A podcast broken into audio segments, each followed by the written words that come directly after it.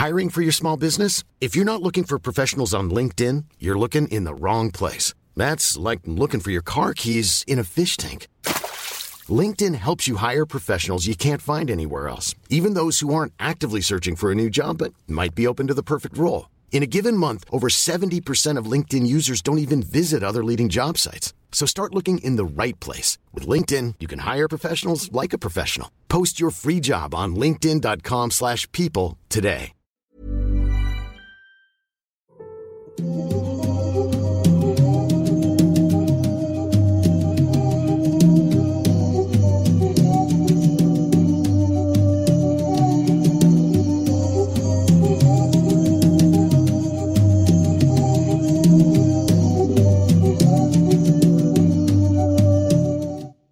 Hola, hola a todos, ¿cómo están? Espero que muy, muy bien. Bienvenidos a un sábado más de Noctámbulos. Eh, un poquito tarde de nuevo, igual que la semana pasada. Ojalá que no se nos, que no se nos haga costumbre.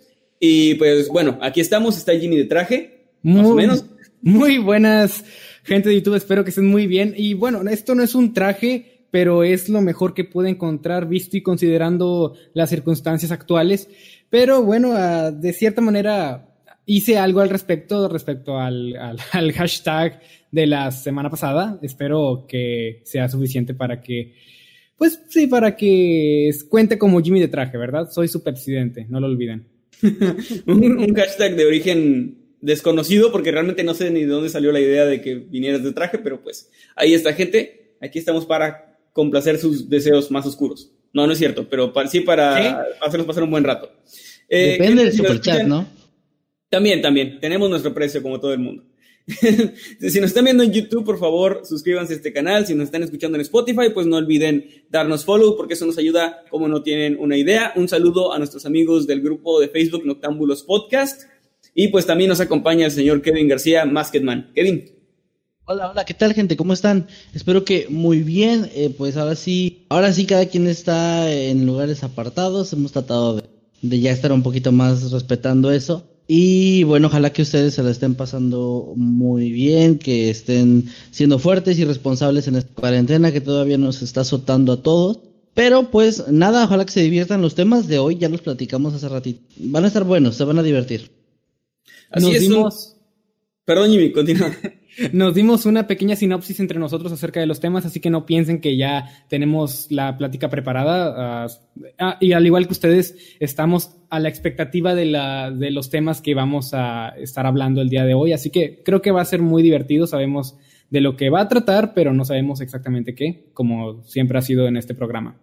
Así es, y un saludo a nuestros queridos moderadores, al señor Gallo con tenis, a Pito de Burro, a la puelca peluca de Donald Trump que andan por ahí siempre. Ojalá que aquí estén. No los he visto, pero ojalá que aquí estén. Y pues eh, vamos a comenzar con nuestros temas. Recuerden que vamos a estar leyendo sus comentarios, sus superchats hasta el final de, de esta emisión. Qué, qué, profesional se oye eso. Porque así no nos interrumpimos tanto, no estamos, este, nos concentramos, ¿no? Pues en platicar, en platicar nuestros temas entre nosotros. Ahora, comenzamos y no nos habíamos puesto de acuerdo de qué, en qué orden íbamos a dar nuestros temas. De hecho, Así sí, que... es, es, lo que nos habíamos quedado, que estábamos por discutir, pero uh -huh. luego dijimos, oh no, ya comenzó, y en efecto, ya estaba comenzando la transmisión y no alcanzamos a ponernos de acuerdo. Sí, nos agarró un poco de imprevisto, así que no sé si hay algún voluntario que quiere ir primero. Yo digo que lo dejemos a que la gente diga en el chat. A ver, gente. Ah, sí, muy buena dinámica. Díganos, por favor, quién quieren que inicie con su tema. Pongan ahí en, en el chat el nombre de la persona que quieran que, in, que inicie que inaugure esta emisión de Noctámbulos con su hermoso tema. Dicen no, que, yo, yo, pienso, yo, pienso, que está muy mixteado. Pues aquí dice que Jimmy. Yo veo más gente que dice sí, que Jimmy. Yo también. Uh, bueno, ok. Yo voy a iniciar, aunque mi tema era más como para ir en medio, quizás al final, debido a que es alguna. Es un tipo de, de ritual que todos nosotros podemos practicar aunque no se recomienda, desde nuestras casas, visto y considerando la cuarentena que está ocurriendo actualmente. O sea, ¿qué mejor manera de pasar el tiempo en medio de esta situación que haciendo un ritual que no deberías hacer para nada y mucho menos en tu casa? Ese es el tema del cual les voy a hablar el día de hoy. Y quiero preguntarles a Kevin y a Emanuel si han tenido alguna vez, o al menos conocen a alguien que haya tenido realmente un amigo imaginario. Personalmente creo que no. No, nadie me ha contado que haya tenido un amigo imaginario. Mis papás, cuando vivíamos, eh, es que nos cambiamos muchas veces. Hubo un, tiempo en, el que vivimos en una colonia que era bastante de clase muy baja.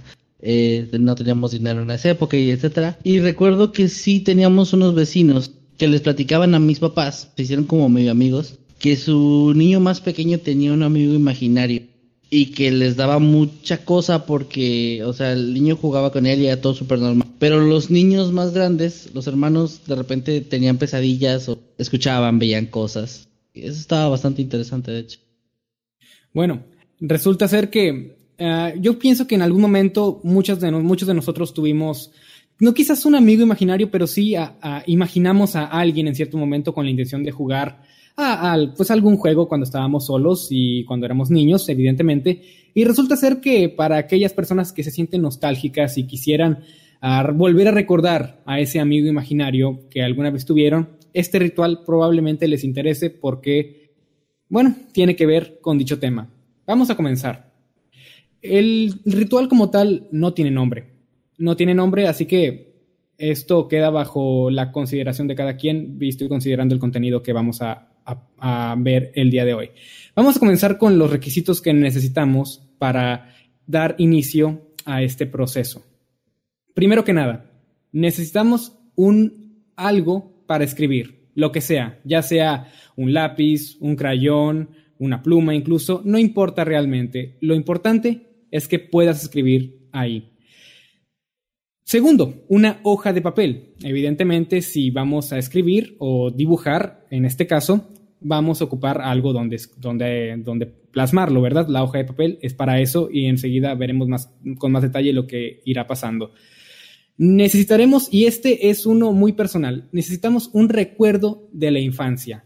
Quizás un juguete, quizás alguna prenda de vestir que signifique para nosotros en nuestra tierna infancia, cualquier cosa que signifique mucho para nosotros y que nos dé nostalgia con tan solo tenerlo entre nuestras manos. Cuarto, una vela blanca. Una pequeña vela blanca, no importa de qué tipo, mientras sea color blanca y pues que sea después de todo una vela. Otros dos requisitos, y son muy importantes porque de no ser así, el ritual sencillamente no va a funcionar. Tienes que estar solo en tu casa o en el edificio donde se lleva a cabo el ritual. No tiene que ser necesariamente en tu casa.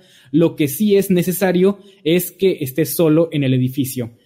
Porque, de nuevo, el ritual no dará resultado si no estás solo en casa. Y como último requisito, es una habitación que pueda estar a total oscuridad. O de hecho, toda la casa que pueda estar en total oscuridad. Y por ese motivo es que se recomienda que se haga de noche. No porque el, eh, porque el espíritu se, o, tu amigo imaginario se tenga que presentar a fuerza en la noche, no, sino porque ocupas la oscuridad para que esto pueda funcionar. Y fuera de eso, creo que no hay mucho más, creo que podemos comenzar y quiero comenzar con el paso número cero. ¿Por qué el paso número cero? Porque es un paso que tenemos que mantener durante el resto de pasos hasta que se indique qué hacer después. Primero, tenemos que sostener el recuerdo de nuestra infancia en una de nuestras manos en todo momento, hasta que se nos indique qué hacer con él después. Paso número uno, y aquí es donde comenzamos de lleno con el proceso. Toma tu lápiz o lo que sea que tengas para escribir y dibuja a tu amigo imaginario sobre la hoja de papel. Mientras más detallado, mejor. Y si no tienes, ah, como quien dice, el talento para hacer a tu amigo imaginario Ah, de manera detallada y fiel a como lo recuerdas, no pasa nada, solamente dibuja algo que lo pueda representar y mientras lo tengas, mientras lo tengan, mientras lo tengas presente en tu mente, es más que suficiente. Paso número 2. Pon el dibujo en el centro de tu habitación y posteriormente coloca la vela blanca encendida a un lado del mismo. Paso número 3. Apaga todas las luces de tu casa debe haber oscuridad total. De nuevo, no depende de la hora, depende del nivel de luminosidad, tiene que ser lo más oscuro posible. Paso número 4. Regresa. Mm. Paso número 4. Regresa a la habitación después de haber apagado las luces y, ya oscuras, y solo con la vela blanca iluminando, recita las siguientes palabras. Y no hace falta decirlo de alguna manera en específico, sencillamente dilo como te salga a ti. Después de todo, tu amigo imaginario te quiere ver a ti y no a alguien que está tratando de imitar algún tipo de voz. Repetirán, repetirás lo siguiente. Amigo fiel de mi infancia, seguido del nombre de tu amigo imaginario, eh, y en caso de que no lo tenga, puedes omitir este detalle. Te pido que te presentes ante mí una última vez. Ven a jugar conmigo. Paso número 5. Dicho esto, coloca el objeto de tu infancia encima del dibujo de tu amigo imaginario. Objeto el cual debe haber estado en tu mano durante todos los pasos hasta ahora. Desde dibujar a tu amigo imaginario, apagar las luces, todo esto, mientras pasaba, debías tener el objeto de tu infancia en tu mano.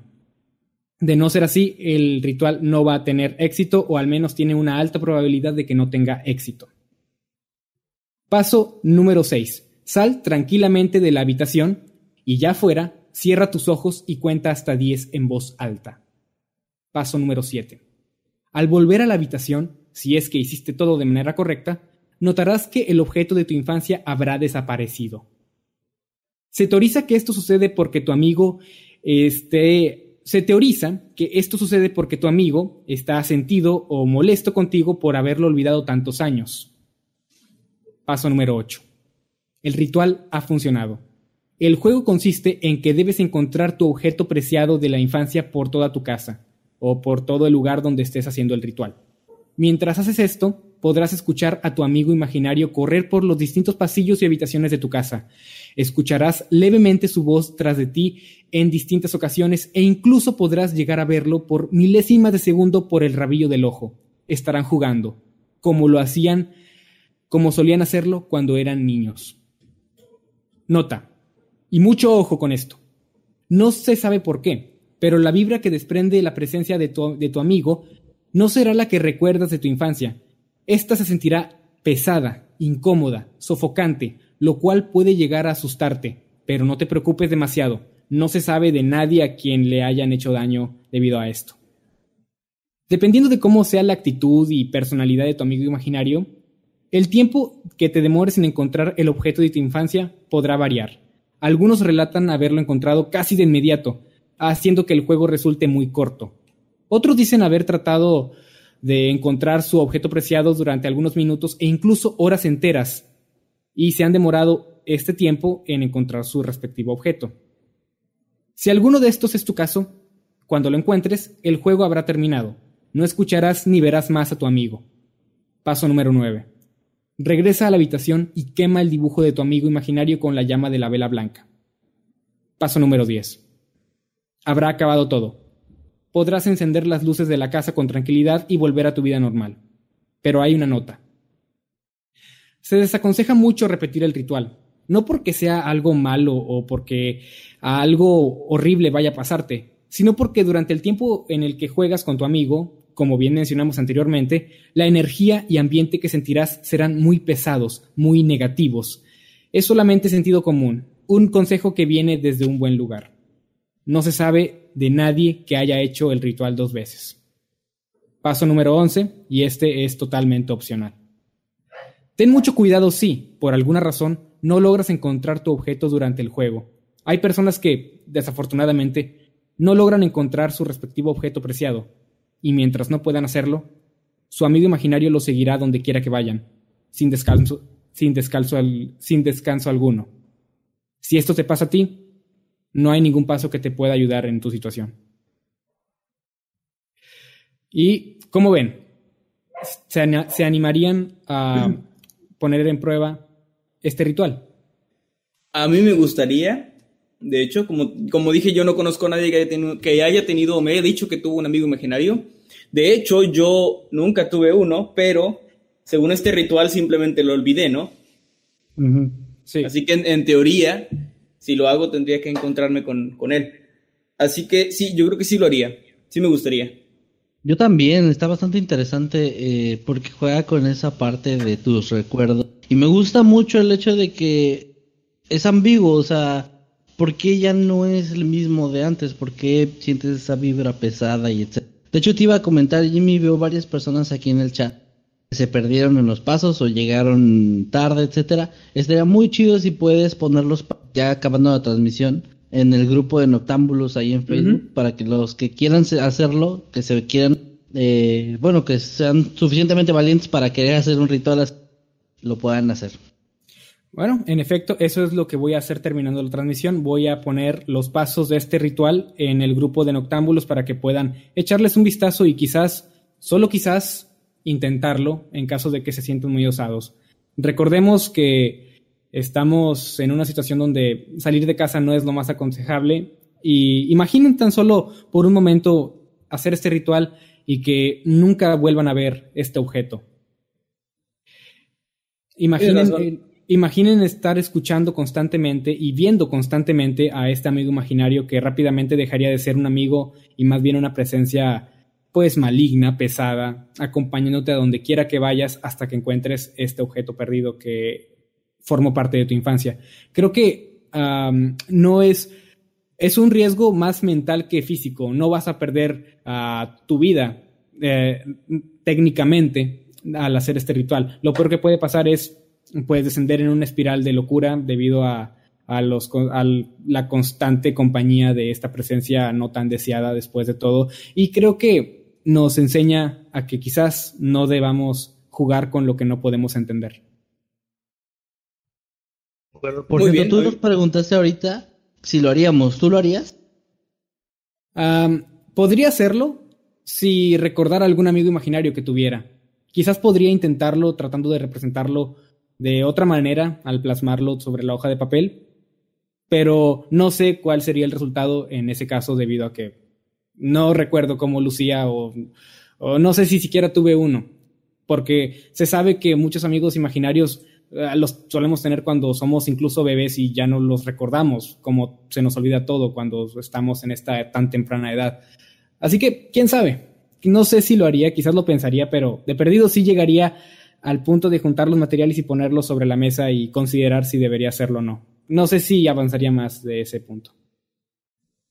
Muy bien, pues muy buen tema, Jimmy. Está, está muy interesante. Por aquí la gente está, está comentando mucho al respecto. Me dicen que se está cortando un poquito. No sé si ustedes me escuchan bien o yo los escucho bien a ustedes. Yo, yo estoy aquí con mi teléfono viendo la transmisión, no se me ha cortado ni una. Es YouTube, así que lo único que tienen que hacer es salirse y volver a entrar, refrescar la página o si están en el celular, cerrar la aplicación y volver a abrirla porque ahí está haciendo YouTube y no nosotros. Muy bien. Bueno, eh, gente, pues ya ven, parece que no, parece que no es problema nuestro. Ahorita Eddie estaba tratando de revisar, pero parece que no es problema nuestro. Así que, eh, pues no sé, revisen ahí, hagan caso al señor, a las instrucciones del señor García. Y bueno, si me lo permiten, me gustaría hacer el siguiente en este, en esta ola de asesinatos. Ah, no, espera, no estamos en una película de terror. Me gustaría hacer el siguiente en dar mi tema para eh, no sé, siento que queda para ir como. Oigan, una pregunta ahora que mencionas esto. Ajá. De nosotros tres, ¿quién sería el primero, el primero en morir en una película de terror? dejemos que la gente decida. A ver, una segunda pregunta para el chat. ¿Quién de nosotros sería el primero a morir en una película de terror? ¿Y quién sería el, el que sobreviviría? Es que está difícil porque Emanuel es más moreno, pero tú eres guapo. Y siempre es uno de oh, esos dos muere primero. Quizás moramos juntos.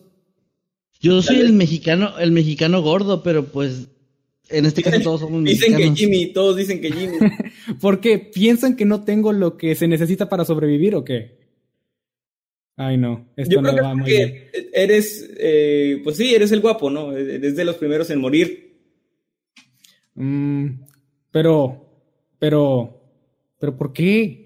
No me quiero morir. Tú hiciste, la pregunta y ahora ya te ahora no aceptas la respuesta de la gente. Era una pregunta cuya respuesta no quería conocer. pues ya ves. Y bueno, gente, eh, les decía, les tengo un, un, tema que me pareció bastante interesante y creo que va un poco de la mano con lo que, con lo que nos contaba Jimmy sobre este ritual, ya que hablabas de amigos imaginarios. Y otros amigos de la infancia que creo que todos llegamos a tener, pues son los juguetes, ¿no? Los muñecos. Sí. Y acerca de, muñecos, extraños, poseídos, de muñecos con eh, historias macabras, pues hay un, hay un montón, ¿no? Conocemos bastantes en el cine, conocemos muchas historias eh, en internet, testimonios de personas.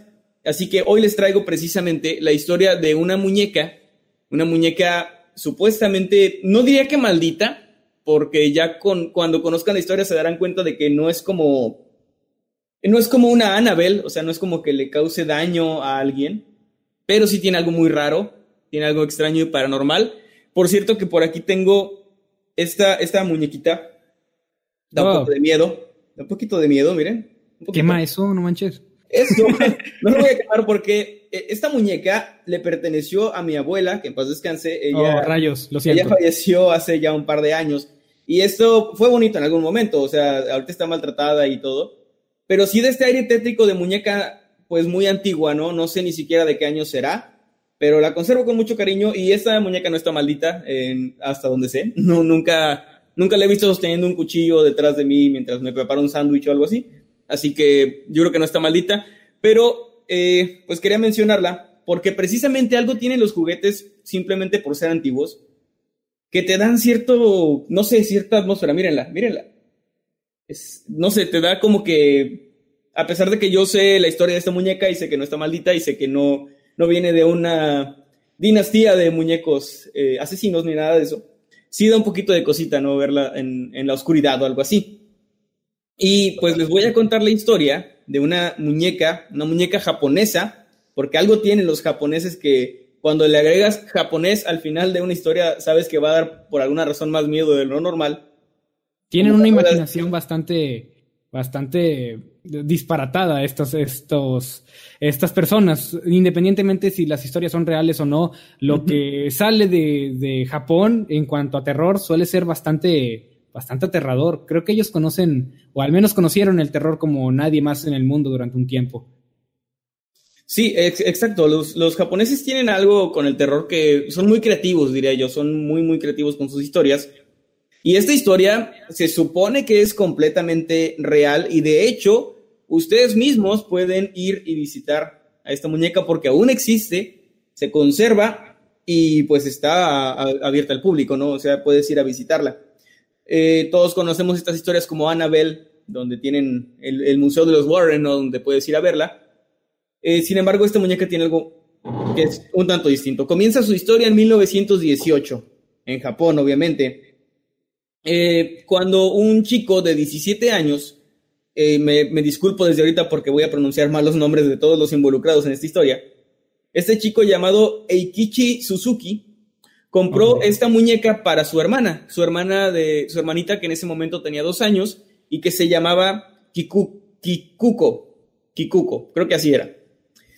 Eh, él compró esta muñeca porque la, pues, la vio ahí a la venta en un viaje que hizo fuera de la ciudad y le llamó mucho la atención. Es una muñeca que medía, bueno, mide todavía 40 centímetros de alto, una muñeca de tamaño pues grande y que estaba vestida con un kimono tradicional, eh, pues estilo japonés.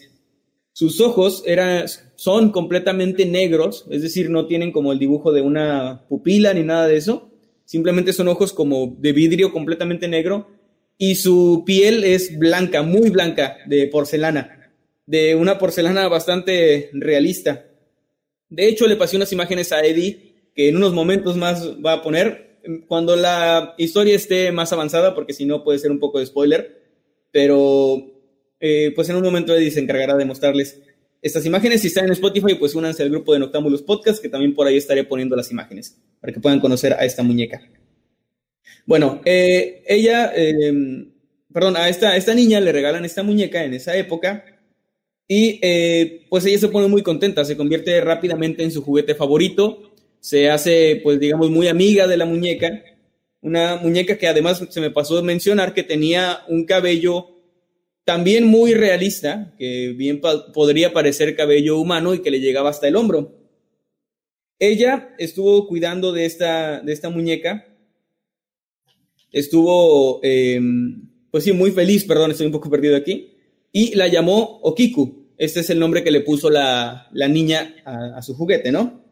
Y pues eran inseparables, la llevaba para todas partes, hasta que un día, de hecho poco tiempo después de haberla, de que se la hayan regalado, esta niña de apenas dos años se puso muy enferma y poco tiempo después murió a causa de, de complicaciones con gripe y fiebre, que ahora mismo, bueno, sabemos lo que, lo que pasa cuando una enfermedad no está muy bien controlada, ¿no? En aquella época una gripe podía llegar a ser, a ser mortal y pues bueno, la niña lamentablemente fallece y es entonces cuando realmente comienzan a ocurrir cosas extrañas con esta muñeca.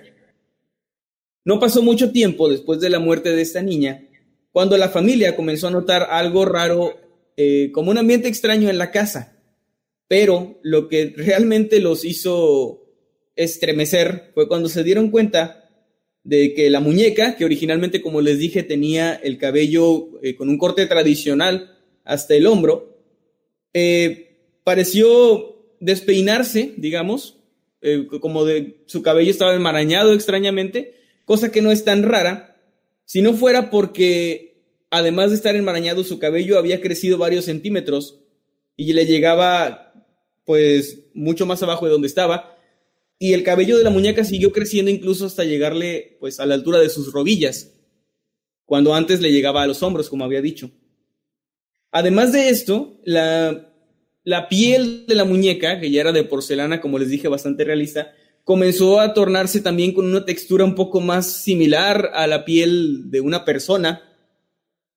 Digamos que la muñeca comenzó pues a encarnar, ¿no? A, parecerse más a un ser humano. Su cabello, obviamente, comenzó a crecer, a crecer regularmente y tuvieron que recortárselo como a una persona. Le cortaban el cabello, volvía a crecer se lo volvían a cortar, volvía a crecer. Y así, hasta que pues la familia asumió que el espíritu de su hija, el espíritu de, la pequeña de dos años que había muerto, pues de alguna manera había vuelto o había entrado en, como, en este recipiente, ¿no? Que era la, la, muñeca. En este momento, Eddie, si me estás escuchando, es buen momento para que pongas las imágenes. Y pues bueno, la, las personas, la, familia de esta niña, decide poner a esta muñeca en un altar, precisamente pues como parte de un homenaje, ¿no? Pensando que el espíritu estaba ahí, la ponen en, un altar y ahí está durante bastante tiempo, casi 20 años, más de 20 años, hasta que en 1939, con el inicio de la Segunda Guerra Mundial, la familia decide mudarse a una pequeña isla cercana, pero no se llevan a la muñeca. A pesar de que creían que tenía el espíritu de tu hija, ellos deciden dejarla en un templo. Hablan con el sacerdote del templo y le explican la historia de la muñeca y el sacerdote accede a cuidar de ella y la pone también en un altar ahora dentro del templo, templo donde hasta el momento esta muñeca se encuentra. Y los monjes pues se han encargado desde entonces de cuidarla, de observarla, de cortarle el cabello, que hasta la fecha se supone sigue creciendo también se dice que se han tomado muestras de este cabello y que efectivamente se trata de cabello humano. Es, eh, o sea, concuerda perfectamente con, con, un cabello de una persona normal, digamos, de, cualquier persona. Y em, si ustedes quieren visitar este templo, en un momento les digo el nombre porque está un poco difícil. Bueno, la muñeca Okiku se encuentra ahí, está en Japón y déjenme buscar el nombre. El templo se llama Manenji. Manenji, se escribe Manenji. Y eh, hasta el momento esta muñeca, que en 1918, hace ya más de 100 años, le perteneció a una pequeñita japonesa que la quiso mucho, pues sigue ahí y sigue con este aspecto extraño, este aspecto un tanto raro humano. Pero a pesar de todo, como les dije, no es como, yo no la calificaría como la historia de una muñeca maldita, tiene, no sé, tiene algo de bonito dentro de lo macabro, porque realmente es una muñeca que nunca le hizo daño a nadie, que no es como que haya matado gente ni nada de eso, simplemente pues eh, algo raro, algo raro tiene y se cree que, que el espíritu de esta niña pues aún vive en ella. Y esa es la historia del primer pescado acaramelado. No, esa es la historia de, de esta muñeca y de la muñeca Okiku, Perdón por mi pronunciación de nuevo. Fíjate que eso, eso que dijiste al final es lo que te iba a comentar. Es una buena historia. Y es una historia interesante porque, como bien mencionas, no, no califica como una muñeca maldita ni nada similar. Es más una historia un tanto triste, de hecho, sentir que de cierto modo el alma de un ser querido, más de una niña, se quede atrapado de cierto modo en, en un objeto. Y Sí. pues se sabe que generalmente cuando, más bien se cree que generalmente cuando hay un espíritu que está vagando, que posee algún objeto, es porque no logra encontrar un descanso. Generalmente dicen que es porque tienen cosas pendientes en el mundo, pero no puedo pensar que tendría pendiente una niña de dos años.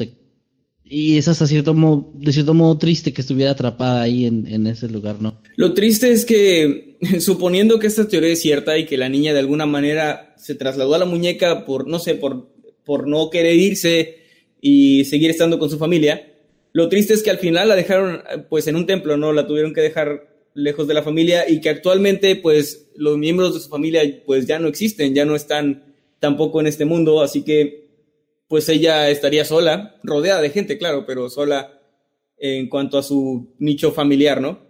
Quizás no era algo que la muñeca tenía que resolver, o sea, el espíritu de la niña tenía que resolver, quizás algo, algo que tuviera que ver con sus padres, quizás ellos tenían algo que resolver respecto a esta, a esta niña y eso es lo que el espíritu está tratando de que se resuelva. Hay varias maneras de, de, de ver este asunto, pero pues sí, es, es bastante extraño que, que le crezca el cabello y de esta manera y, y- tan solo con la apariencia que tiene, o sea, si las ustedes todos aquí creo que la estamos viendo y vemos a una muñeca que, que está definitivamente en el valle inquietante. Esta, esta, esta zona que, de hecho, discutimos antes de comenzar con la transmisión. Sí, es esta cosa de sensación rara que te da al ver un objeto inanimado, un objeto no humano, pero que tiene una apariencia o una textura que te recuerda a facciones humanas. Eso es el valle inquietante y te provoca pues bastante incomodidad, ¿no? Y, y bueno, si quieren sentirse aún más incómodos, vayan a Google y ahí precisamente es donde pueden poner el valle inquietante y pongan las imágenes y ya verán que pues se van a sentir muy incómodos porque hay muchas imágenes que caen en este en esta categoría y no son tan bonitas de ver y dependiendo de, la susceptibilidad de cada quien, pues eh, te vas a sentir más perturbado o menos perturbado. Y en lo que respecta a esta muñeca, sí me perturba cuando me la mostraste en imagen ahorita antes de la transmisión. Dije, what the? O sea, ¿qué, qué rollo? Está, está, está tenebrosa. Muy, Está bastante muy creepy. buena. Sí. Y bueno, pues eh, gracias, ahí quedó mi tema, ojalá que les haya gustado. Y por aquí la gente te quiere asustar, Jimmy, porque dicen que tu oso se mueve. Sí, de hecho es lo que estaba leyendo hace rato y incluso he, he volteado un par de veces para ver qué está pasando ahí, pero nah. Es que, es que no es la primera vez que me dicen que el osito se mueve. En otras transmisiones también me han dicho, oye, el osito se mueve, pero la verdad es que nada más me quieren asustar. Es muy No. usual en las transmisiones en vivo que te digan que, oye, la niña que está detrás de ti, o que, no sé, algo así, que uno de Sí. los cuadritos de esponja se mueve, se mueve solo. los cuadritos de Suzuka. Empiezan a bailar. Es- Están haciendo como eso del cubo de Rubik que van cambiando de lugar. sí, sí, sí, se, cam- se intercambian, ¿no? Estaría muy chido. Y bueno, pues ahí quedó mi, mi tema, gente. Ojalá que les haya gustado. Y vamos ahora sí con el del señor Kevin García, Basketman. Muy bien. Pues el tema que traje el día de hoy es algo no tan serio. Realmente es algo que, que creo nos va a dar un poco más de risas que otra cosa. Porque me puse a investigar, me surgió la duda de si existían alguna especie de sectas o, o religiones que estuvieran, digamos que el puro concepto fuera ya de por sí extraño, incluso aterrador. Pero la verdad es que me topé más con religiones graciosas o ridículas. Hay que tener cuidado con eso, ¿eh? Porque igual Ahí voy, aquí algún encantador de serpientes en el público. A eso voy, a eso voy. Eh, quiero aclarar que lo que vamos a decir, lo que voy a decir, es con mucho respeto a, a las religiones, pero ahorita que les mencione alguna, van a darse cuenta por qué, por qué menciono lo, lo de la parte graciosa. Creo que si ofendo a 10 personas que creen solamente en X cosa, no va a ser tanto. Y además, pues yo solo voy a dar la información. Eh, ok, bueno, la primera que les quiero mencionar se llama, eh, a ver, déjenme aquí está el nombre, la Iglesia de la Eut- Eutanasia. Ustedes saben qué es la eutanasia, ¿cierto? Es un... le llaman, aunque creo que no está muy bien el término, suicidio asistido, que es cuando alguien decide que ya no quiere vivir y tiene alguna enfermedad terminal, ¿no? Y lo desconectan o terminan con su vida. Es un procedimiento sumamente polémico que de hecho en muchos lugares sigue siendo completamente y pues obviamente es algo que sí ha levantado varias cejas a lo largo de la historia porque es difícil, o sea, yo, yo considero que es muy difícil saber realmente cómo calificar algo así, porque pues hay gente que está viviendo alguna situación médica o alguna situación, no sé, la que sea, que realmente ya les da esa sensación de estaría mejor descansando, estaría mejor ya no sufriendo, pero pues es difícil que alguien pueda hacer algo por ellos sin que se convierte en un crimen, ¿no? Entonces creo que la eutanasia va por ese lado, tratar de ayudar y etcétera, pero también podría ser utilizado de una forma negativa, como alguien que diga que está haciendo eutanasia y en realidad esté matando. Por eso creo que es como muy polémico, porque de cierto modo es como una especie de suicidio, ¿no? Es ciertamente muy, muy polémico porque no importa, ah, bueno, cuando no importa es cuando es decisión de una persona, o sea, quiero decir, cuando una persona está en una situación médica muy delicada, bueno, no delicada, o sea, ya de plano bastante trágica y decide él que él, porque él quiere y él así lo decidió, uh, quiere acabar con su vida y ya, ya, pues no importa qué le digan, él lo va, él lo quiere hacer, pues por más polémico que sea, sigue siendo la decisión de la persona y, y por más polémico que sea, no hay, no hay mucho que podamos decir nosotros. Eh, yo creo que lo más polémico en cuanto a la eutanasia es cuando la persona no está consciente para tomar la decisión. Y ahí es donde ya todo se vuelve bastante, bastante borroso entre si se tiene que hacer o no. Bueno, esa es mi opinión. Sí, exacto. Perdón, perdón, ¿ibas a decir algo, más? Ah, no, no, que es cierto que estoy de acuerdo, nada más. Muy bien, bueno, pues imagínense, si, si ya el puro término es da de qué hablar, es eh, un poco polémico, pues imagínense toda una iglesia basada en este concepto. Eh, esta iglesia fue fundada por Chris Corda, que es... Eh, Chris Matador. No, Chris Corda, que es editor en jefe de Simon y Schuster. Schuster algo así, no, no seguro cómo se escribe. Eh, que es de hecho el, nieto de uno de los artífices de la industria cinematográfica británica, aunque no viene el nombre.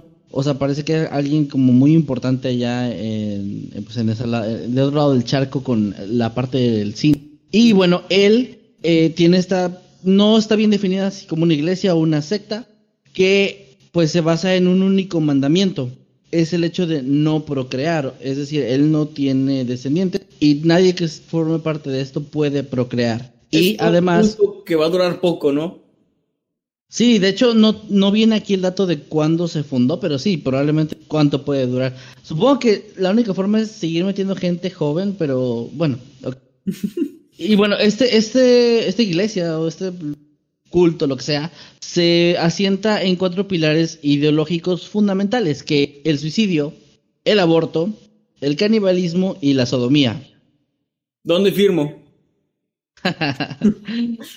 y bueno, aquí menciona que como ellos anuncian en su sitio internet, ellos son tan solo, y cito, una organización educativa sin ánimo de lucro dedicada a restaurar el equilibrio entre los humanos y el resto de las especies a través de la reducción voluntaria de la población. Es decir, o sea, eh, tienen como un fin noble, por decirlo de alguna forma. O sea, la idea es, pues sí, matar a gente para que no seamos tantos y así ayudemos a la naturaleza.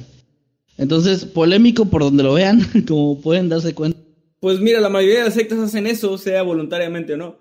Pero casi todos terminan eh, de la misma manera, sin ofender, pero la mayoría. Eh, y ahorita estaba pensando en que si había pensado que por no procrear la religión iba a durar poco, ahora creo que no va a durar casi nada porque no solo no procrean, que muchas religiones se sostienen de, de pues los que nacen dentro de la religión y que no conocen otra forma de pensamiento, ¿no? Es como este adoctrinamiento, pues desde que naces. Eh, si de por sí la mayoría, la mayoría de las religiones se sostienen así, está muy difícil que perdure una religión sin procrear, y mucho más aún si los que están ahí que no procrean se suicidan, y pues sí, o sea, terminan con su propia vida, eh, o pues no sé cada cuánto hagan esto, o si en cuanto entras al día siguiente ya te tienes que suicidar, o, si la iniciación para ser parte es que te mueras. No sé, eh, yo, bueno, esto que investigué es como de forma un poco superficial, son varias religiones. Estaría interesante que si alguna de estas da más, o sea, da para más del tema. En algún próximo episodio podamos traer más información porque esas preguntas son muy buenas. Si te imaginas que sea como cuando eligen un nuevo papa, ¿no? Están eligiendo todos los días. pues por lo que dice aquí, o sea, Chris Gorda, su fundador, sigue vivo, entonces... Bueno, mm. así muy devoto, muy devoto de su religión, pues no, ¿verdad? Mm.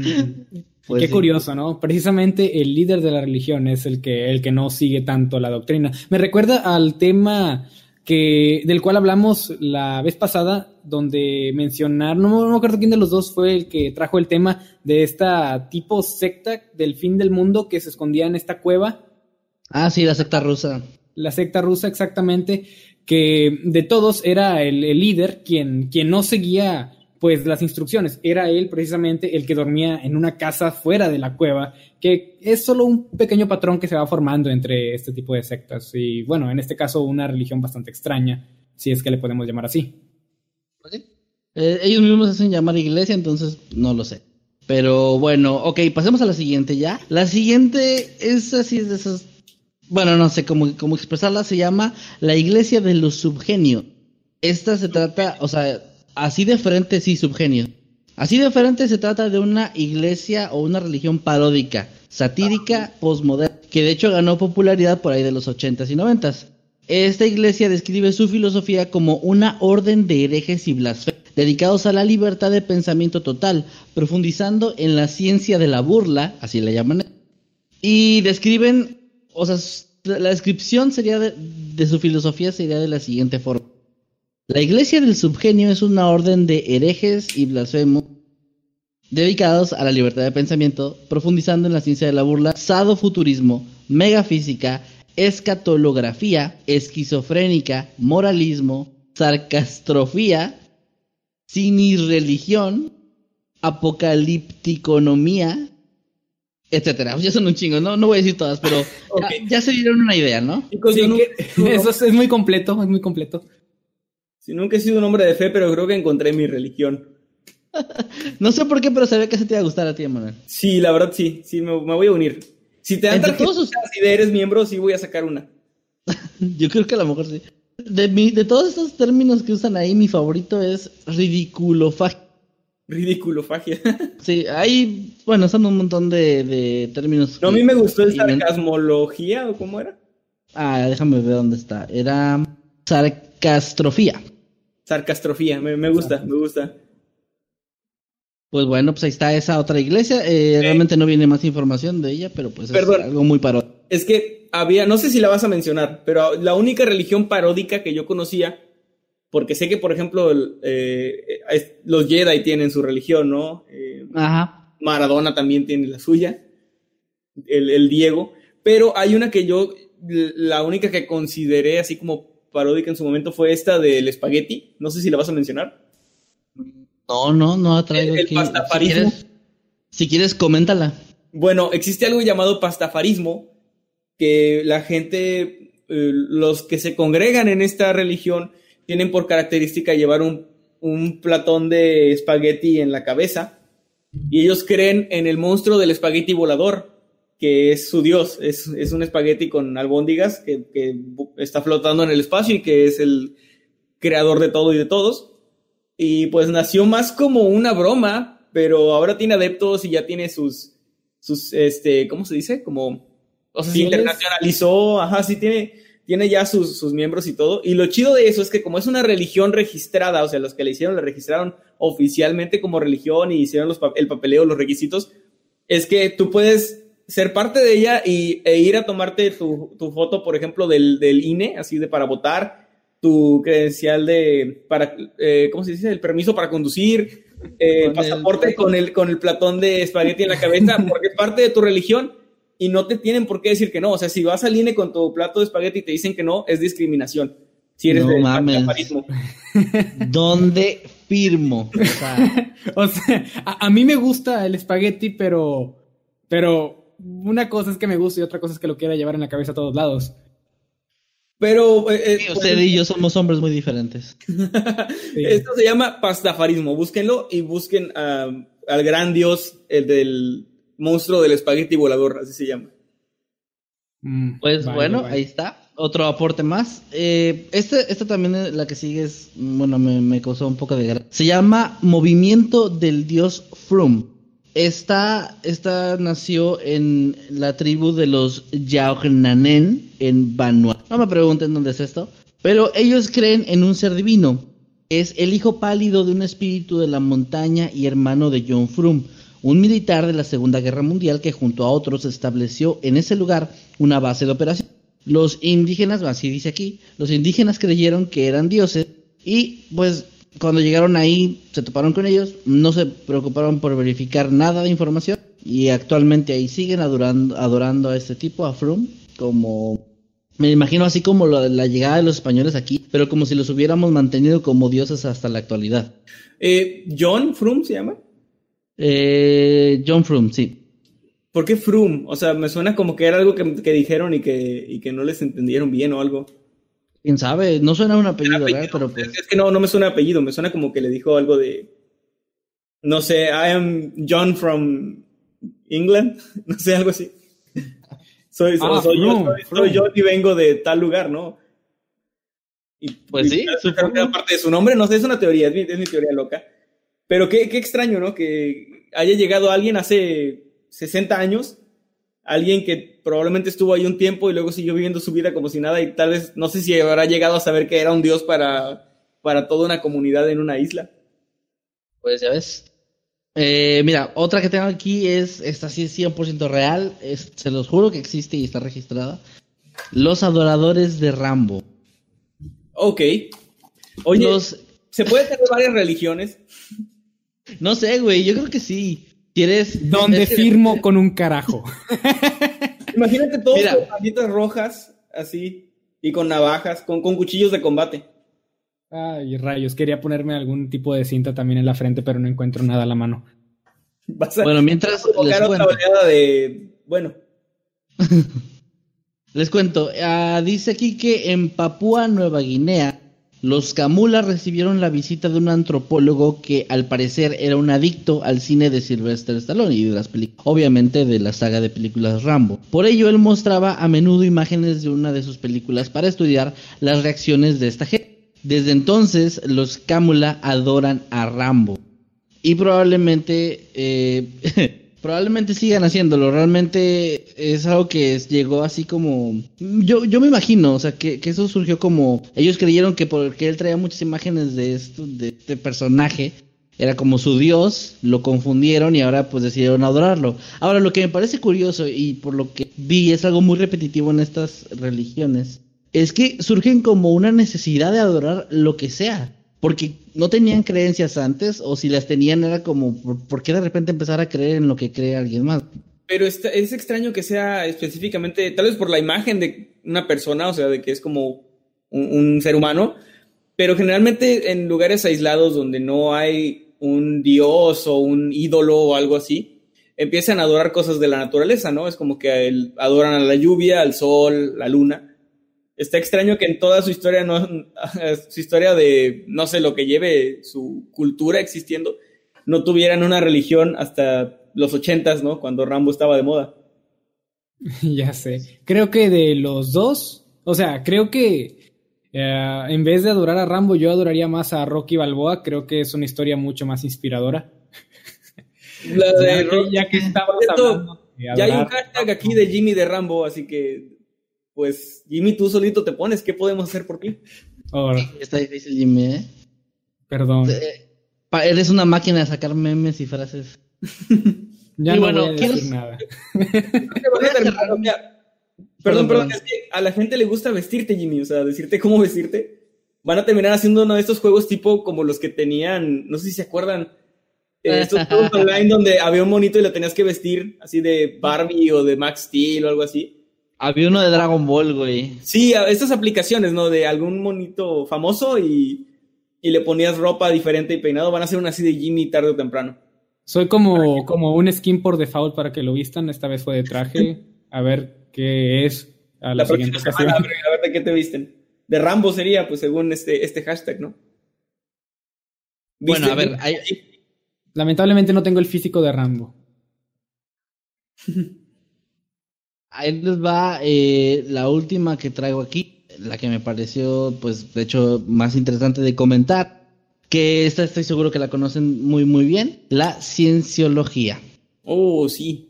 Esto, bueno, voy a decirlo, o sea, voy a explicar un poco de qué trata y ya cada quien que piense lo que... Porque sé que esta, esta religión es de hecho de las más fuertes que hay en, en la actualidad, tienen mucho, mucha influencia y un tanto de poder. Y bueno, eh, esta iglesia imparte creencias y enseñanzas, se podría decir, o al menos es lo que se cree, con un fin económico, pues ofrece recursos de mejoramiento personal y autoayuda a precios que están considerados como bastante altos. Es un sistema de creencias y enseñanzas, originalmente propuesto como una filosofía laica en el año 1950 por el norteamericano L. Ron Hubbard que era un escritor de novelas de ciencia ficción. Por ello... Está chingona de todo. Sí, está... es bellísimo.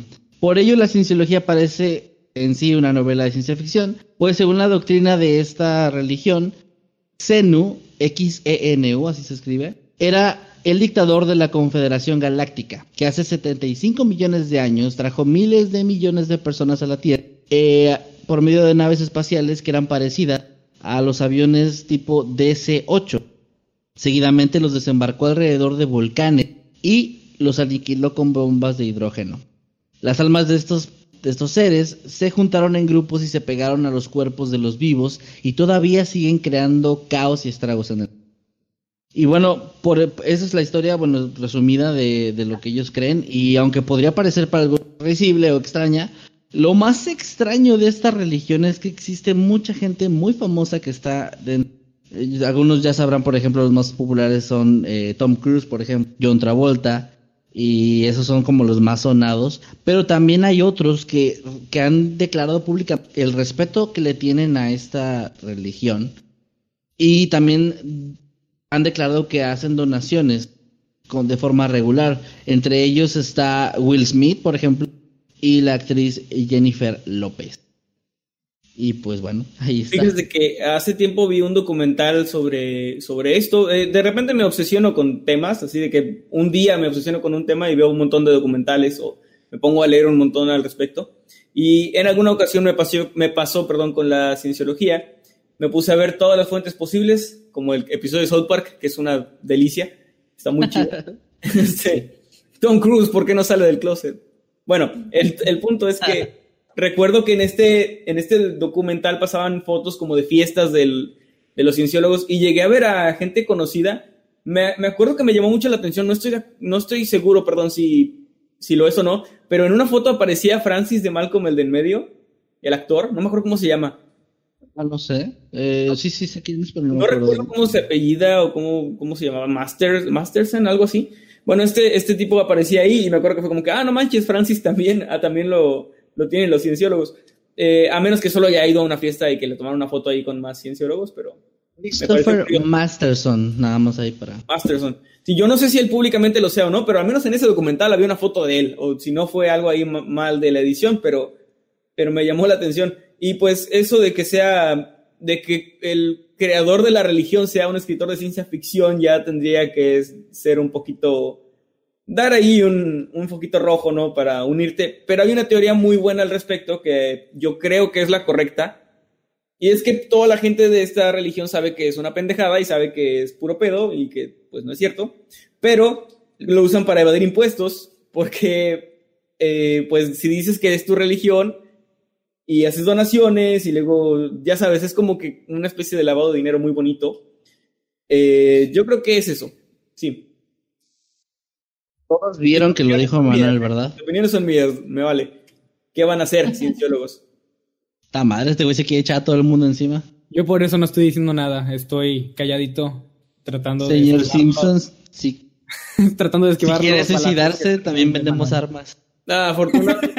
Fíjate que ellos sí controlan mucho los medios. ¿eh? Hay algo ahí en Wikipedia de que ellos tienen prohibido editar su propia Wikipedia. No sé si sabían. Ah, sí. sí. sí. Wikipedia cuida muy bien eso porque son muy de poner cosas bonitas sobre ellos mismos. Y Wikipedia tiene, eh, pues, muchas, muchos candados que tuvo que poner para evitar que los de la cienciología editen su propia página de, de Wikipedia. O sea, para que no aseguren cosas que no son. Sí, está, está bastante interesante porque, bueno, ya fuera de la broma, eh, yo también pienso que se trata de eso, de una especie de tapadera para no pagar impuestos.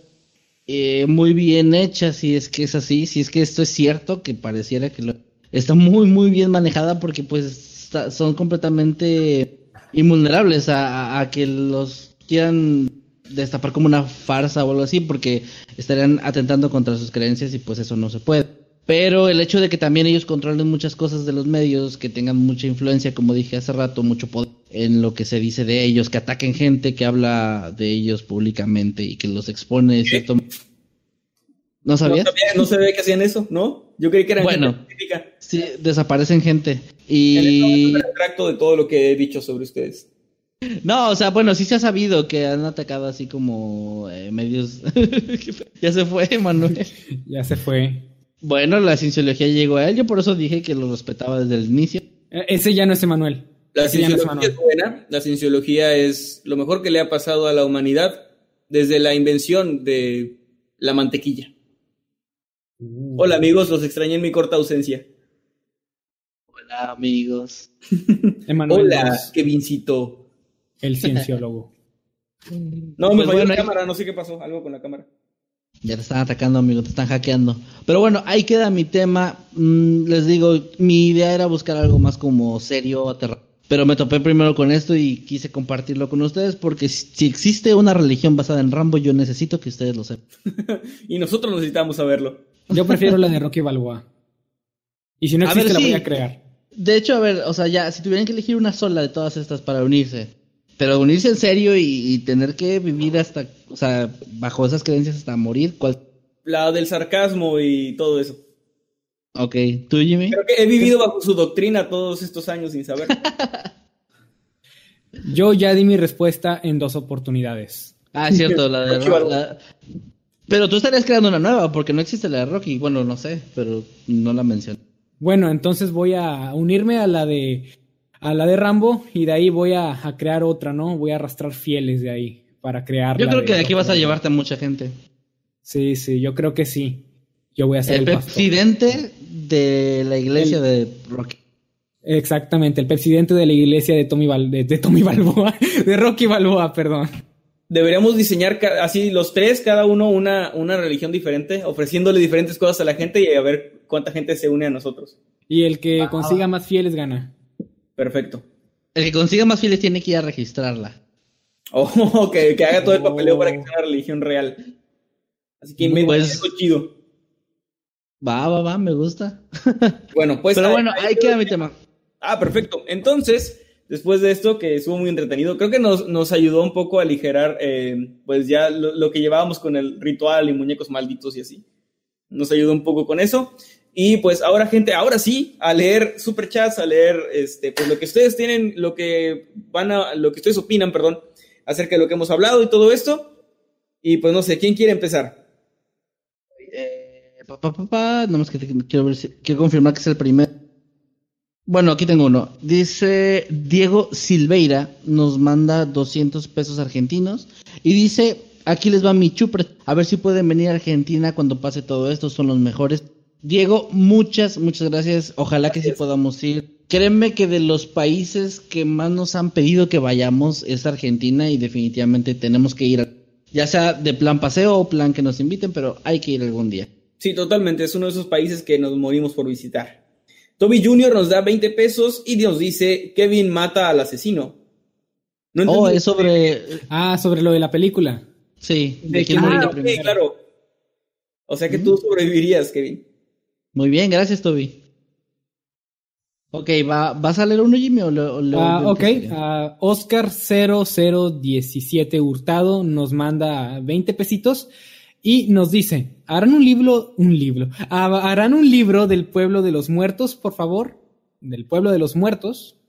Eh, bueno, es una historia... Ah, muchas gracias por los 20 besitos. Gracias, gracias. Es una historia que abarca muchas historias aquí en el canal, pero no sé, yo creo que si eh, eh, hacer un libro es una inversión grande, de hecho, y hay que buscar editorial y es bastante tiempo, así que yo creo que si hago un libro por mi cuenta, eh, o sea, que lo haga, digamos, yo solo, sin ayuda de, Kevin o alguien más, no lo haría de una historia que ya hice, porque me gustaría aprovechar pues esa inversión que van a hacer para mí para crear algo nuevo. Sin embargo, si se diera la oportunidad de hacer una especie de recopilación o algo así de, de estas historias, me encantaría publicarlo y que la gente lo tenga en físico, porque me lo han pedido mucho con esta y otras historias, así que no lo descarto. Pero si fuera a sacar un libro, creo que preferiría que fuera algo más, este, pues algo nuevo, ¿no? Algo que no, que no conozcan ustedes. Ahí te va algo que he pensado, creo que tú también ya lo has dicho. Creo que la forma en la que tú y yo podríamos llegar a hacer, a sacar en, en, físico algo que ya contamos en el canal, una historia que ya hayamos contado, en este caso a lo mejor tú del pueblo de los muertos y todas esas historias, podría ser con un, o sea, con un contenido extra, algo nuevo, como por ejemplo pasarlo a cop o pasarlo a algo que sea diferente, ¿no? Algo que no sea exactamente el copy-paste nada más y ya que se vuelva libro, porque pues para eso ya tienen la historia en YouTube. Sí, nos sentiríamos, yo sé que a ustedes les gustaría mucho, pero nosotros sentiríamos que no, está, que no estamos haciendo nada, que estamos pues solamente, como dice Kevin, copiando y pegando lo que ya hicimos, así que, no sé, igual no se descarta la idea. Por aquí estoy viendo que ya eh, hay un hashtag de Manuel de Dinosaurio. ¿Ah? Emanuel de dinosaurio. Sí me gustaría disfrazarme de dinosaurio. Ojalá tuviera un disfraz porque no, no tengo uno. De esos que son de T-Rex, que se ven muy graciosos. Ah, es así como de, los inflables, ¿no? Que es como un globo. Sí, más o menos, que tienen la cabeza como en el cuello, o sea, tienes tu cabeza como en el cuello y tal la cabezota de T-Rex aquí arriba, están muy chistosos. Hay un video donde se pelea con el Dr. Simi, es muy chistoso, deberían verlo. Muy bueno, no, no me acuerdo que me hayas platicado eso, Kevin. Toby, Toby Jr., perdón, nos da 50 pesos. Muchas gracias, Toby. Y nos dice, yo apoyo un cómic por cada historia de Manuel, el reloj de Fred y todas las demás. Muchas, muchas gracias. Eh, eh, precisamente hablábamos de eso, de que si se da la oportunidad de hacerlo en formato de cómic, estaría increíble. Ah, bueno, sí, muchísimas gracias también por el superchat. Y aquí Lili Pesina nos manda 5 no sé qué, pesos, dólares, no sé qué sea, pero lo que sea, muchas, muchas gracias. Y dice, gracias por entretenernos en estos tiempos difíciles. Hacen excelentes podcasts, éxito en todos sus proyectos. Lili, muchas, muchas gracias muchas, por tu gracias. Wow, chicos, Susana Distancia nos da 200 pesos. ¿Recuerdan que dijimos al principio que teníamos un precio? Ese es. Desnúdense, chicos. Desnúdense ahora. Susana Distancia nos da 200 pesos y dice, Siempre les escucho por Spotify, pero hoy quería verles en vivo. Me encantan Octámbulos y todo el contenido de Mundo Creepy, porque siempre me alegran los días malos. Sigan así siempre, saludos y abrazos con distancia. Muchas gracias, Susana. Muchas gracias. Gracias, en serio. Es el mayor super chat que nos han dado en, la historia de la vida de, siempre, creo. Muchas, muchas gracias. Este, no se enojen los demás que digan, ah, no, por el dinero y eso. No, simplemente el hecho de que alguien esté dispuesto a a, pues a, pagar, a dar su dinero para estos tontos de aquí, es, es, algo que, no sé, es algo muy bonito que nunca pensamos que llegaría a suceder, ¿no? Que, que alguien le diera tanto valor, digamos, de esa manera a nuestro trabajo. Muchas, muchas gracias. Ok, Luis Fernando Neri nos manda 20 pesitos, muchas gracias, y pone el hashtag Jimmy de Rambo. Um, no sé si voy a cumplir con eso. Eso, eso, es, diferente a lo de Jimmy de traje, así que no hay promesas ahora. Una bandita roja. Una bandita roja, ah. quizás, quizás una bandita roja. Mira, una bandita roja, una pistola de juguete y 10.000 horas en el gimnasio y ya. A ver cómo le hago para las 10.000 horas en el gimnasio y te para la próxima semana. Te dejas crecer el cabello. Ah, sí, sí, muy importante también. Aquí tenemos otro super chat de Xoloscuincle de Nezahualcóyotl que nos manda 20 pesitos. Sí, gran nombre. Y dice, no conozco Matamoros, pero sí Bronzeville. Saludos. Muchas gracias. Saludos, eh, Para los que no sepan de qué está hablando, eh, Matamoros es la ciudad donde vivimos, aquí en el norte de México, y Bronx es la ciudad vecina, que está ya del otro lado del río, en Estados Unidos. Estamos muy, muy cerca de ellos. con ellos. Así es. Y gracias por la aportación. Muchas, muchas gracias por el apoyo. Gracias. Creo que ya se acabaron los chats. Este, vamos a leer pues sus comentarios. Dicen Emanuel de Manson, Kevin Masquet, Jimmy Desnudo. no, no, no. apoyo la moción. Es demasiado, es demasiado. Emanuel de Dinosaurio. Bueno, ah, ah, Jimmy de Caca. Jimmy de Caca es muy buen, es muy buen hashtag. Ah, sí, es bueno. Tengo una idea. Voy a ponerme material en toda la cara. Y voy a poner así en, en el podcast. Que le sigas diciendo material ya me hizo el día. Kevin de Cholo. Ya sé, eso ya, ya es este. Se va a convertir en una transmisión de cosplay. Sí, sí, ya va cada semana con un vestuario diferente, ¿no? Yo me pongo de Masketsimi, ¿sería cosplay? ¿O solo sería como No. mi vestuario de trabajo? Sí, Mm. sería, serías tú un- en un día común. Sí. Manuel de dinosaurio dice otra vez, Masketsimi. Qué asco, dice. dice la peluca puelca de Donald Trump. eh, hola, hashtag Jimmy en mi cama. Oigan, tranquilos, es cosplay. Esto, eh, estamos en horario familiar todavía. Ah, no, ya no. Sí, pueden decirlo. No, no, no, todavía son las nueve, todavía no son las diez, en las diez acaba la hora familiar. Brian, qué feo. Dicen quién está detrás tuyo, Em- Emma, pero detrás mío solo están los cuadritos de, de espuma. Dice aquí Iris que muy buen trabajo, chicos. Felicitaciones y éxito. Gracias, Iris. Muchas gracias. Mira, nos están pidiendo, Manuel, que te vistas de, de dinosaurio, yo de Doctor Simi, y que nos demos en la madre con música de Linkin Park. Apenas iba a leer ese comentario, estaba a punto de leerlo y pues yo jalo. Ya sabes que sí. Yo los grabo y pongo Pero- la música de Linkin Park. Pero ahorita no podemos porque Susana a distancia está Así presente es. aquí en el chat. Oh, sí. Así que. Miren, miren esto. ¿no? Hashtag Kevin de Manuel. Ya habíamos dicho, habíamos dicho una vez eso. Habíamos dicho, hace mucho teníamos la idea, pero ya no se hizo, de que para un sin máscaras ni corbatas, yo me vistiera de Masked Man y tú te vistieras de, de Nightcrawler. Y estaría interesante. Todavía se puede hacer. Todavía se Dice puede. aquí Drakemer o Drakemer. mm, Pregunta si conocemos a Voctor. Sí, lo conozco, es un gran canal. Lástima que creo que por problemas personales ya no he podido subir tantos videos, pero son muy buenos, los recomiendo bastante. Y saludos si nos estás viendo. Saludos, saludos. Por aquí dicen que si les puedo dar los buenos días, tardes o noches. Que tengan buenos días, tardes o noches. Todos.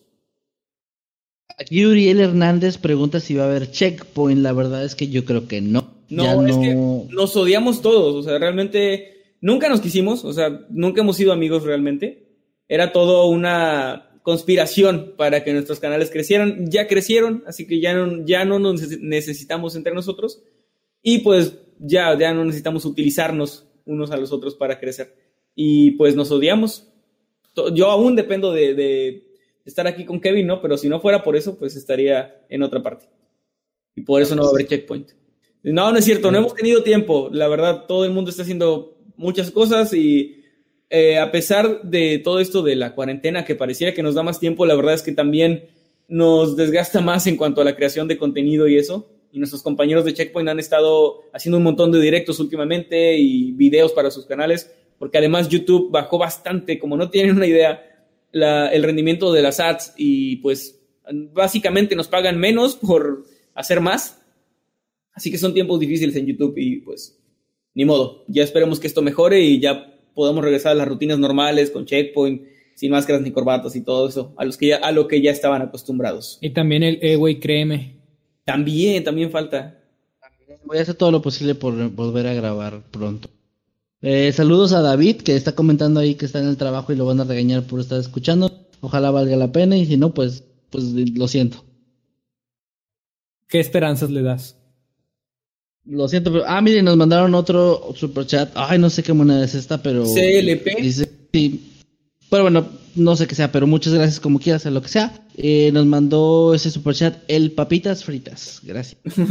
El papitas No, fritas. no muchas, muchas gracias, el, pa- el papitas fritas. El papitas fritas. Pues no sé ustedes, señores, pero creo que con eso ya podemos ir terminando. Así es. Preguntan aquí No. por el calabozo del androide, pues misma respuesta. Ojalá, ojalá tuviera una fecha para darles, pero pues no, no la tengo. Pero sí, no, no, no ha muerto del todo ese, ese canal. Todos desnudos, dicen. Y bueno, pues sí, gente, nos despedimos con esto. Muchas gracias a todos por haber estado aquí, por compartir este, esta noche con nosotros. Ojalá que les haya gustado. Recuerden que si nos ven en YouTube, suscríbanse. Si nos escuchan en Spotify, denos follow, nos ayuda bastante. Únanse a los grupos de, de Facebook. Tenemos el de Habitantes de Mundo Creepy, que es un poco más serio, más tirando pues al contenido del canal. Y tenemos el de Noctámbulos Podcast, que ese pues ya es enfocado en lo que hacemos aquí, en hablar de cosas de terror, pero con un enfoque un poco más, más informal, ¿no? Un poco más, este, no sé cómo decirlo, pues sí, mm, tirándole un poco más a lo gracioso y sin dejar de hablar un poco de terror también. Gracias, señor Jimmy, como, eh, no sé, algo que nos quiere decir esta, esta noche de conclusión.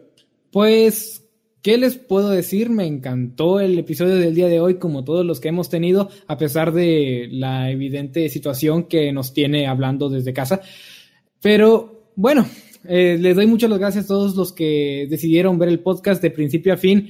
Muchas gracias, en serio apreciamos que inviertan su tiempo viéndonos platicar acerca de todos estos temas tan interesantes y no tan interesantes que traemos, uh, que, que, traemos aquí al, al podcast. Les agradecemos mucho eso y también todos los superchats y todos los comentarios. Créanme que lo apreciamos demasiado. Y no se preocupen, muchachos, no, es un oso, obviamente no se movió. Uh, porque he estado viendo comentarios de, eh, ¿qué onda con tu oso? Se movió. Ya me hayan dicho varias veces que se mueve. En transmisiones pasadas también me han dicho, ah, se movió, pero no se mueve. Solamente son ustedes tratando de asustarme. Así que no lo van a lograr. No lo van a lograr, no va a ser tan fácil. Tendrán que pensar mucho mejor para poder asustarme de manera bien, de manera verdadera. Me encanta como dices, son ustedes tratando de asustarme con voz temblorosa. No, y me imaginé así, Jimmy, no me van a asustar y voy a estar bien. Y corte a Jimmy abrazándolos en la noche y todos. Abrazándolos en la noche, qué irónico. de, no, no me van a asustar, yo sé que no se movió. Y el oso atrás así dando vueltas y flotando por toda la habitación, girando la cabeza. Pues sí. Bueno, gracias Jimmy, esa fue tu conclusión entonces. Sí, esa es mi conclusión. La conclusión es que no me van a asustar. Eso, básicamente. Eh, pueden hacerlo, pueden hacerlo, pero va a tomar más que un pequeño osito de peluche para que lo logren. Muy bien. Muchas gracias, Jimmy. Eh, señor Masketman, ¿algo que quiera decir?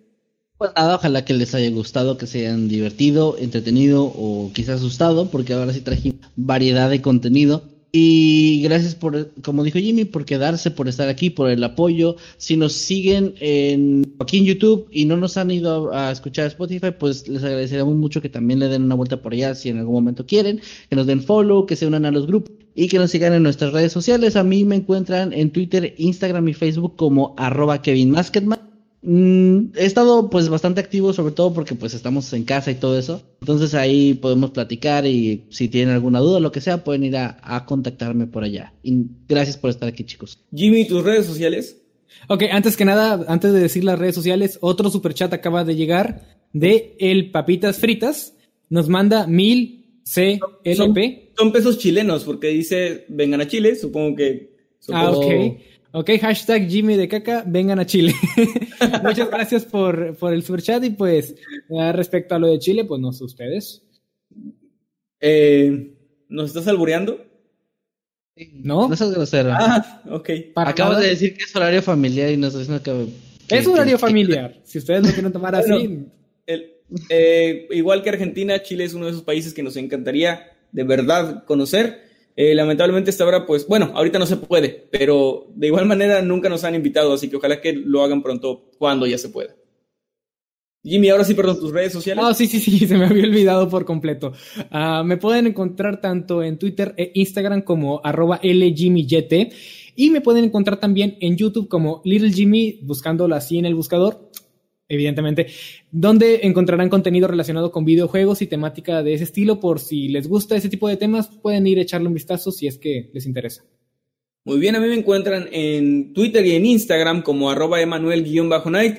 De hecho, yo he bajado mi actividad en redes sociales. Eh, eh, Kevin decía que por la cuarentena está más activo. Yo la verdad me siento un poco más desanimado de, de mostrarles mi día a día porque todo el día estoy aquí en la casa. Así que hay pocas cosas nuevas que pueda mostrar. Estaba pensando no, hacer un directo, este, tocando algunas de mis canciones, porque me encontré una libretita muy vieja de cuando componía mis canciones a los 15, 16 años. Y lo estaba repasando, así que tal vez lo haga, pero no sé, no les prometo nada todavía. Ojalá que tengan una excelente semana. Nos vemos el próximo sábado, ya saben, a las 8. Ojalá que ahora sí empecemos a tiempo. Espera, espera, las redes de Eddie también para que. Ah, perdón, las redes de Eddie también, sí. Ey, ¿cuáles son tus redes? Creo que la gente no te escucha, pero yo te escucho. tu voz, Eddie. No sé si ya sí, lo sí. Creo que es momento de que debute tu voz. Eddie. Silencio. Eh, Eddie, de la voz sensual. A, arroba Eddie Secker en Instagram y en Twitter. Uy. escucharon Muy eso. tímido, muy Ah, tímido. Vayan por favor y agradezcanle a Eddie. Eddie es Exonsac para los que se confundan un poco. Sí. Y él está detrás de todo lo que es lo técnico aquí. Si todo sale chido es gracias a él. Si todo sale mal es culpa de él. Ya lo saben. Y gracias por la ayuda de siempre, Eddie. Eddie. Eh, No, ah, pues ya no me va a contestar. Ya está. Bueno, ok. Gracias por, por todo y nos vemos la próxima semana a las 8. Ojalá que empecemos a tiempo esta vez. Y pues que disfruten de la cuarentena dentro de lo que se pueda. No salgan, cuídense mucho y adiós. Chao. Thank you.